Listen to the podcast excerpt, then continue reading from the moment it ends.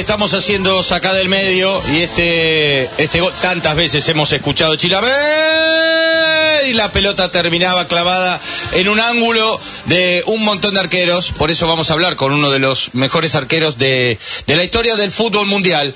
Es José Luis Félix Chilaver. Chila querido, ¿cómo te va? Diego Díaz te saluda, gracias por atendernos. Hola Diego, para mí es un placer estar contigo y tu gente. Un gran abrazo a la distancia. Bueno, bueno, muchas gracias, Chila querido. Bueno, vamos a hablar un poquitito de fútbol, que es algo que nos gusta hacer mucho con vos y, apreciamos mucho tu mirada. Y recién decíamos, Vélez juega ayer con Flamengo y sale a la cancha con Bou, con Garayalde, con Prato, con Hanson, con el chico Orellano. Uno dice, sale a jugar, sale a intentar hacer un, un mano a mano futbolero. Y uno puede decir, visto y considerando el resultado, ¿Vélez se equivocó, Chila? Yo creo que se equivoca en la manera de salir a enfrentar a un equipo eh, que la mayoría de los jugadores son eh, de selección, de jerarquía. Eh, le, al dejarle jugar, al dejar de tener el balón, tener el espacio, obviamente pasa lo que ocurrió anoche. Eh, también una Copa Libertadores jugando en casa, eh, no se puede dar el lujo uno de, de dejarle manejar el partido. O sea, nosotros tuvimos una situación, yo, eh, si nos remontamos a la historia del partido que jugamos contra el San Pablo, era similar como el partido de ayer, eh, no le dejamos respirar sabiendo de que eh, en cualquier momento no podían marcar un gol. Yo creo que ahí fue el error de Vélez de dejarle jugar, darle el espacio y fundamentalmente Flamengo ganó muy bien, demostró su categoría. Pero lo interesante también es que uno tiene que profundizar, hay que ser objetivo, hay muchísima diferencia entre el fútbol brasileño y el fútbol argentino. Esa es la realidad. Ni me quiero imaginar si le enfrentase a un equipo paraguayo. O en vez de cuatro como le marcaron a Vélez, podía marcar mucho más a un equipo paraguayo. El nivel que tenemos nosotros es muy bajo. Chira, ¿y no sentís que Flamengo, si juega de esta manera, le gana con esta superioridad, no sé, sacando a Palmeiras a cualquier equipo del continente? Claro, eh, convengamos eh, el presupuesto que tienen los equipos brasileños. La mayoría de los jugadores de, del Flamengo, o sea, ya pasaron por Europa, lo repatriaron y, y juegan en un nivel excelente. O sea, tener a un central con David Luis, con todo ya su trayectoria, su experiencia, eh, uno lo ve dentro del terreno de juego y, y, demuestra el nivel que tiene. O sea, yo creo que el Flamengo hoy en día es el mejor, no lo voy a descubrir, pero es el mejor equipo de Sudamérica. Puede competir tranquilamente con un equipo europeo, es, esa es la realidad. Y el presupuesto que tiene el Flamengo no es lo mismo que tiene Vélez. O sea, eh, yo creo que Vélez hizo lo que estaba a su alcance, lo que podía mostrar.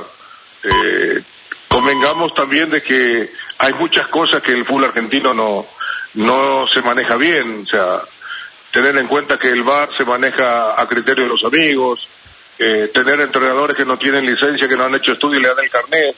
Hacemos todo al revés, o sea, pasa similar acá en Paraguay. Eh, entonces, el equipo brasileño es súper profesional, eh, ellos apuntan siempre ganar, salir campeón, traen a los mejores, porque eso también le da jerarquía a la institución y también el prestigio de cada jugador. Chila, ¿sentís que esto que le pasó a Vélez ayer, que hizo Flamengo, se lo hubiera hecho de igual manera a Boca y a River? Yo pienso que sí, que el nivel del fútbol argentino no, no, no, no está al nivel del fútbol brasileño. Esa es la diferencia aún con los más poderosos que tenemos acá, porque Vélez uno siente como que ha sido una sorpresa llegando a esta a esta llave, que, que, que, a nivel jugadores River y Boca se han armado pensando un poco más en la, en la Libertadores. ¿Vos sentís que tanto a River como a Boca le hubieran pasado el trapo como se lo pasó ayer a Vélez? Sí, pero cuando ellos eh, participaron también quedaron eliminados cuando equipos brasileños. Eh, el equipo, los equipos brasileños se preparan para mí mejor, se paga mejor, el jugador está a gusto, parece, parece un equipo de la Champions League como juega el Flamengo. Y eso que ayer le pusieron un terreno supuestamente difícil, pero se adaptaron a la perfección. Jugaron, para mí, jugaron a media máquina, no aceleraron el ritmo, respetaron bastante a Vélez. Y vuelvo a repetir, Vélez perdió y es lo que puede mostrar. ese es el nivel que tiene el fútbol argentino hoy en día. ¿Y ahora qué te imaginas en la revancha? ¿Hay que tratar de sufrir la menor cantidad de goles posible? ¿Se puede imaginar una, una noche épica? La verdad que el fútbol siempre digo que hay que jugarlo, pero ya jugar en territorios de ellos es diferente, pero esto es fútbol, se puede practicar, por ahí pueden tener una mala noche y los chicos de Vélez pueden estar en una noche espectacular. Eh, yo siempre soy optimista, confío en la capacidad del jugador de no rendirse, de que hay que jugar de igual a igual. O sea, eso es lo lindo del fútbol. Eh, por más que el Flamengo lleve 4 a 0, eh, sabemos del, potencial que tiene, cuidará los errores que, han cometido en ese partido los chicos de Vélez, el técnico también se habrá, habrá sacado sus conclusiones. lo interesante es que Vélez eh, puede mostrar mucho más de la capacidad que ha mostrado el partido de ayer. Chila, eh, obviamente que a nivel arqueros también siempre sos una palabra muy, muy, muy autorizada. Sacando los que están en el exterior, como por ejemplo Dibu Martínez, que es un arquero muy, muy instalado, teniendo en cuenta el fútbol argentino, Armani y Rossi están en un nivel parejo, Armani le saca diferencia, lo ves a Rossi mejor. Y Armani por todos los títulos que ha obtenido con River, yo creo que le lleva una cierta ventaja. Rossi está atacando bien también eh, son los dos mejores arqueros del fútbol argentino actualmente. Rossi no es solo penales. No, no, no, no, no, es un buen arquero, es un buen atajador.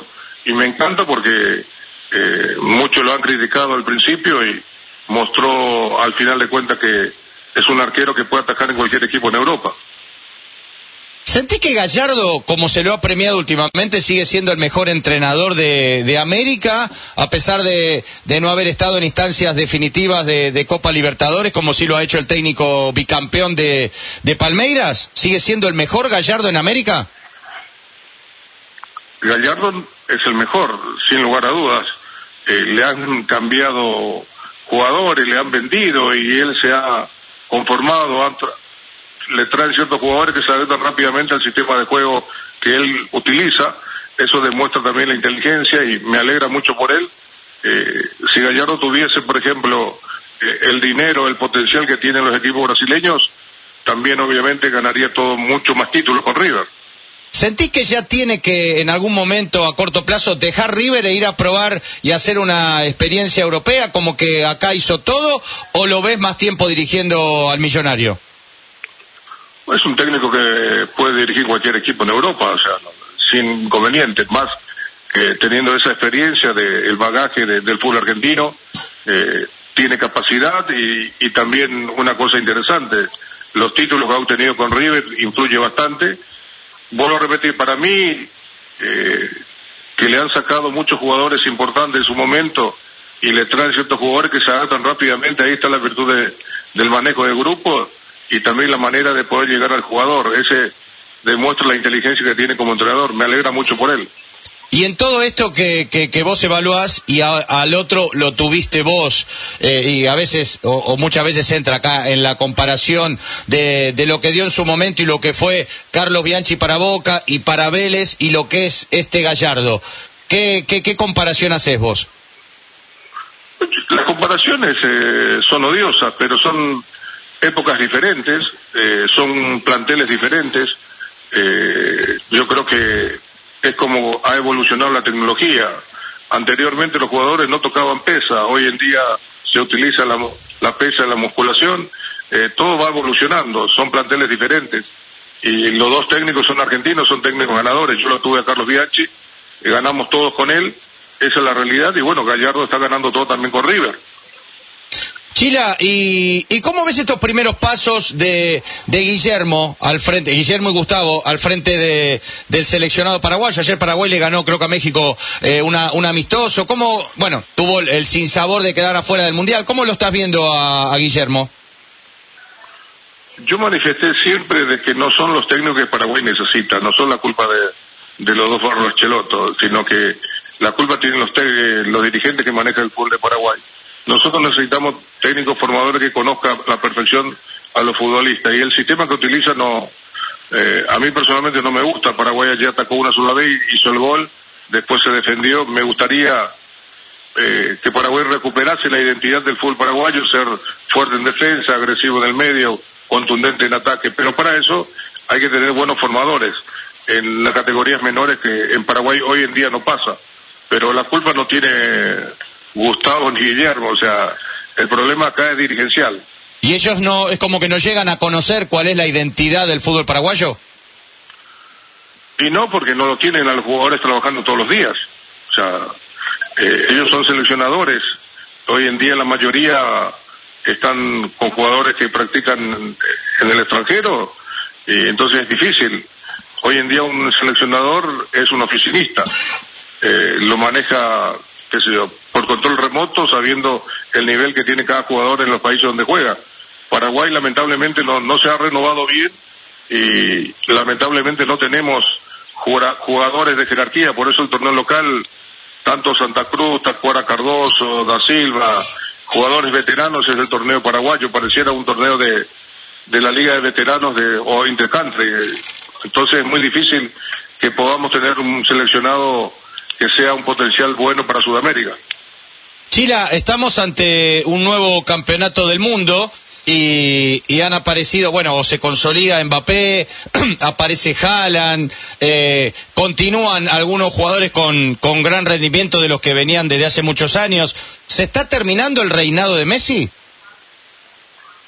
Bueno, eh, es normal, la edad influye, pero bueno, ahora tienen una linda oportunidad con la selección argentina, este mundial en Qatar, eh, ojalá, ojalá que le vaya bien.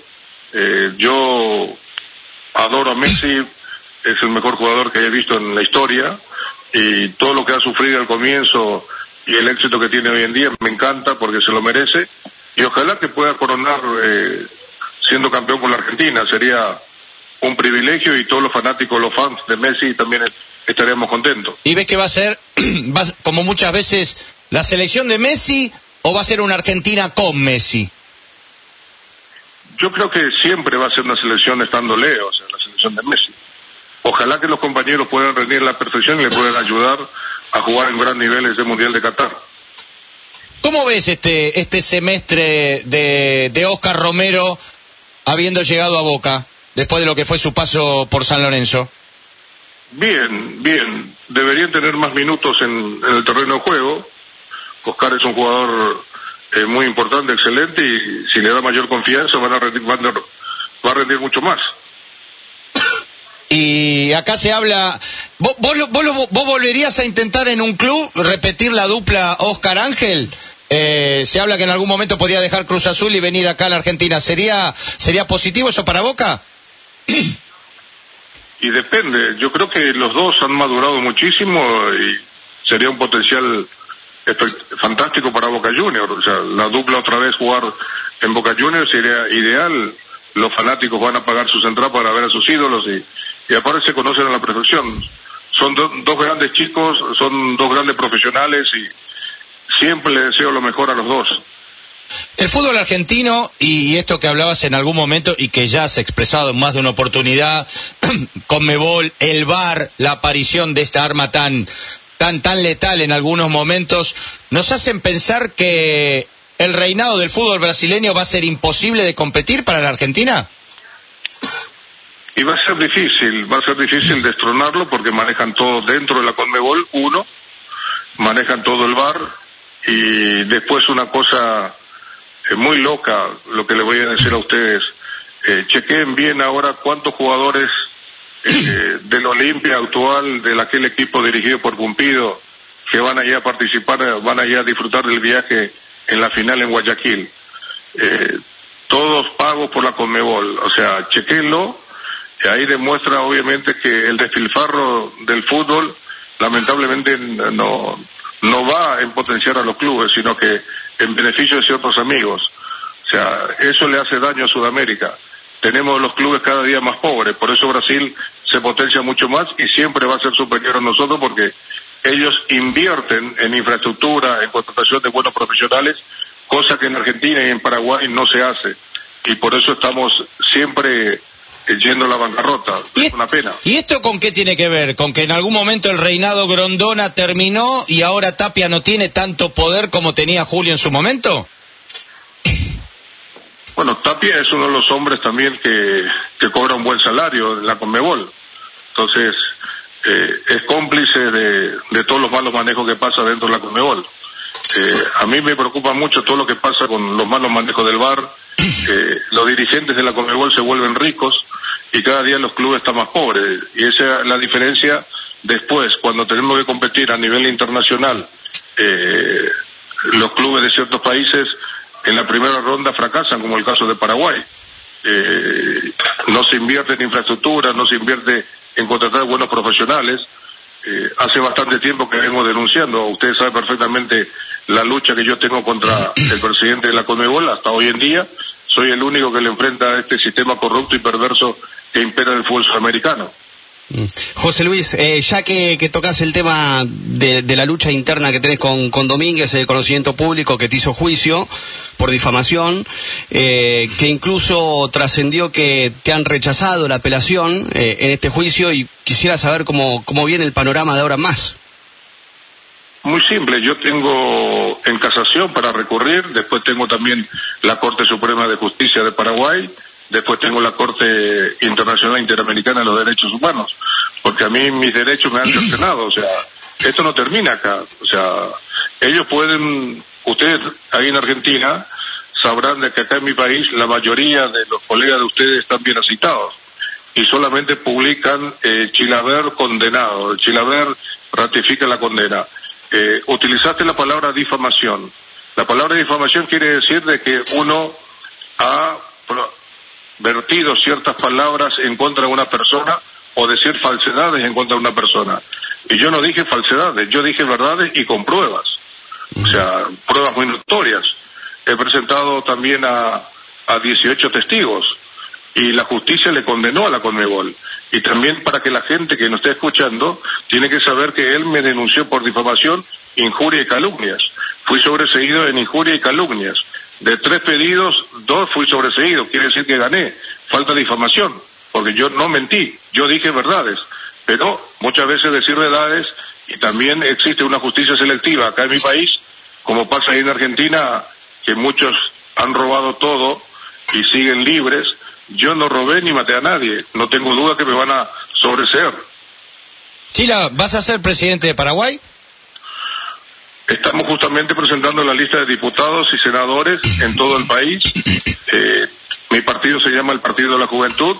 Nos presentamos.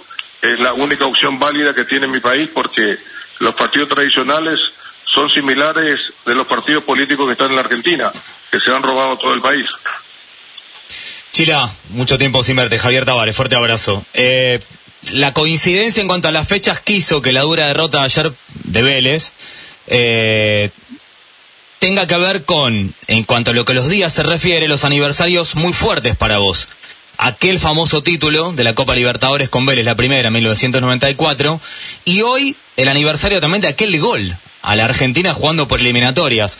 Me gustaría un, un recuerdo tuyo, en pocas palabras, de esos dos episodios que marcaron hitos para el fútbol, para Argentina, para Paraguay y para vos. Y la final contra San Pablo fue épico, o sea, fue espectacular orgulloso de compartir con mis compañeros eh, ese éxito, eh, la definición de tiros por penales, 110 mil personas en el estadio, verlo a los brasileños lograr no tenía precio, fue espectacular.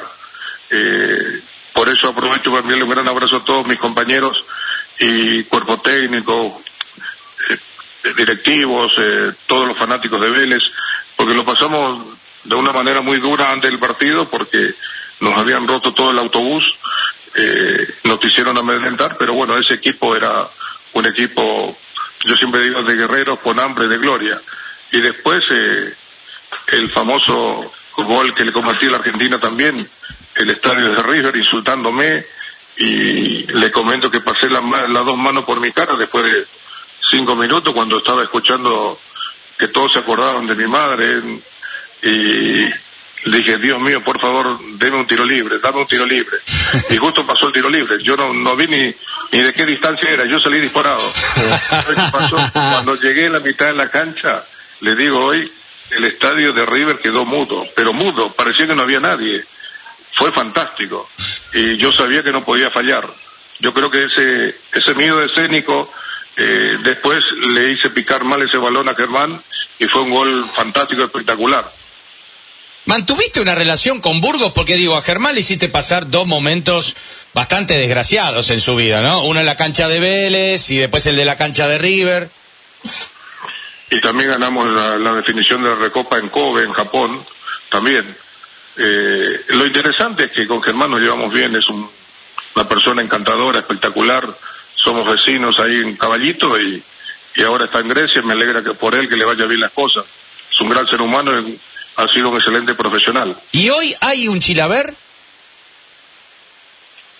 No existe, ni va a existir. Es muy difícil porque no hay arquero que le pueda influenciar por encima del rival.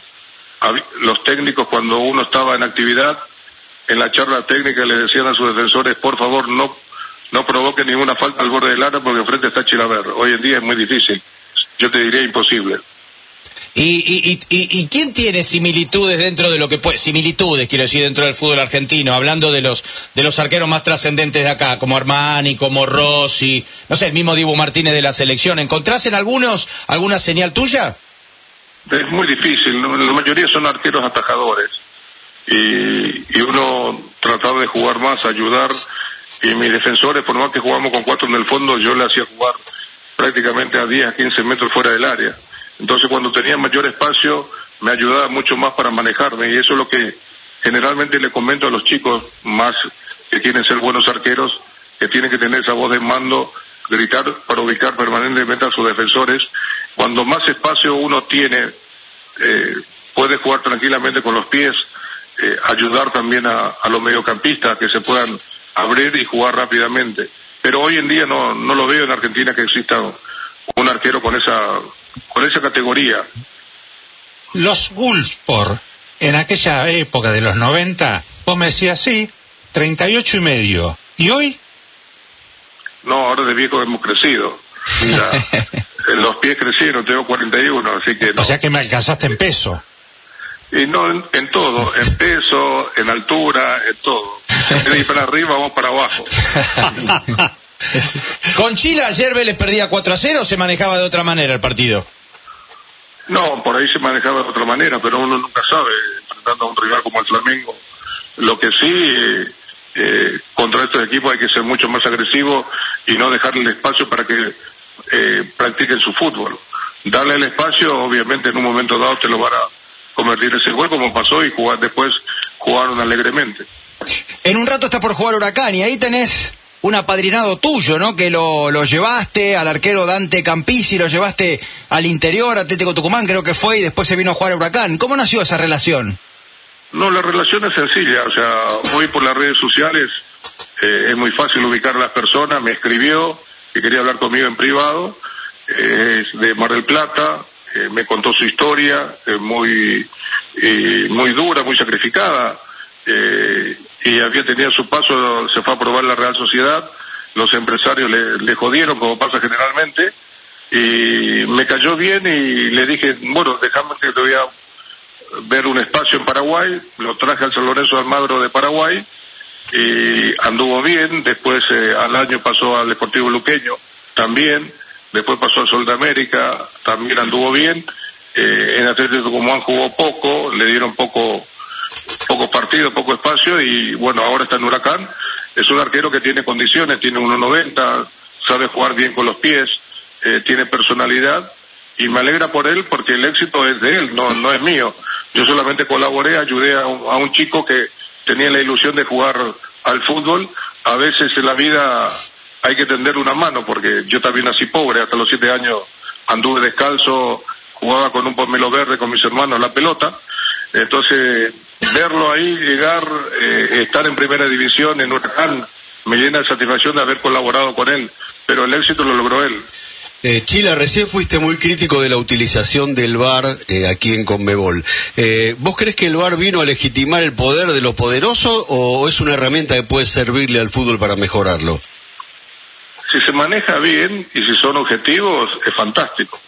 Lo que sí, hoy en día se maneja para favorecer a los amigos. Eh, esa es la realidad y es una pena, porque así matan el fútbol. Chila, así como tu corazón claramente está identificado con Vélez, en la Argentina y en tu vida como profesional, siempre hablaste muy bien cuando llegaste a la Argentina de Walter Perazo, de Jorge Reinaldi, de Rubén Insúa. ¿Te pone contento por él este regreso al fútbol argentino? Sí, me encanta, me encanta que Rubén Insúa esté al frente de San Lorenzo, un hombre íntegro, capaz, gran profesional, y me alegra que, las cosas le estén yendo bien. Eh, era hora que le den otra otra oportunidad y, y también eh, que conoce a la perfección lo que es eh, la institución. Ojalá que le continúen los éxitos para él y todo su equipo. Bueno, ¿te has vuelto a encontrar alguna vez con, con Oscar Ruggeri? Veníamos tan bien y complicados. No, bueno, listo, listo. No, no, no, no, no, no, ya está, ya está, ya está, ya está. No, no, no, no. No, quiero que sigamos bien, quiero que sigamos en buenos términos. No, no, no, no, no, no, no, no. Aparte sé, sé lo que sos cuando te enojas. No, no, quiero que el día de mañana compartamos un picado y tenga que volar por un alambrado. No, no, no, dejémoslo así. El agua y el aceite. Ahí, bueno, ahí está, ahí está. Chila, querido, es un gusto, es un gusto enorme siempre tenerte un ratito aquí en la Argentina hablando de fútbol. Abrazo grande y dejemos el 41 y medio que estamos bien, ¿eh? No, le quería decir para profundizar para por qué la diferencia que hay. En el año 2012 fuimos a Brasil para pelear por los derechos de los clubes y los jugadores. Por Argentina participaron Maradona y Ruggeri, por Uruguay Francescoli, por eh, Chile Zamorano, Oblitas por Perú y yo por Paraguay. ¿Y cómo termina la historia? Eh, después de la denuncia, la mayoría están todos presos por el caso FIFA Gay. Por Brasil participó Romario y Careca. Y Hoy en día Ruggeri es embajador en la Conmebol. Así que mis valores no tienen precio. Esa es la diferencia. José, un abrazo grande y, muchísimas gracias de verdad. Un gran abrazo para ustedes, éxitos. Gracias. José Luis Félix Chilaver.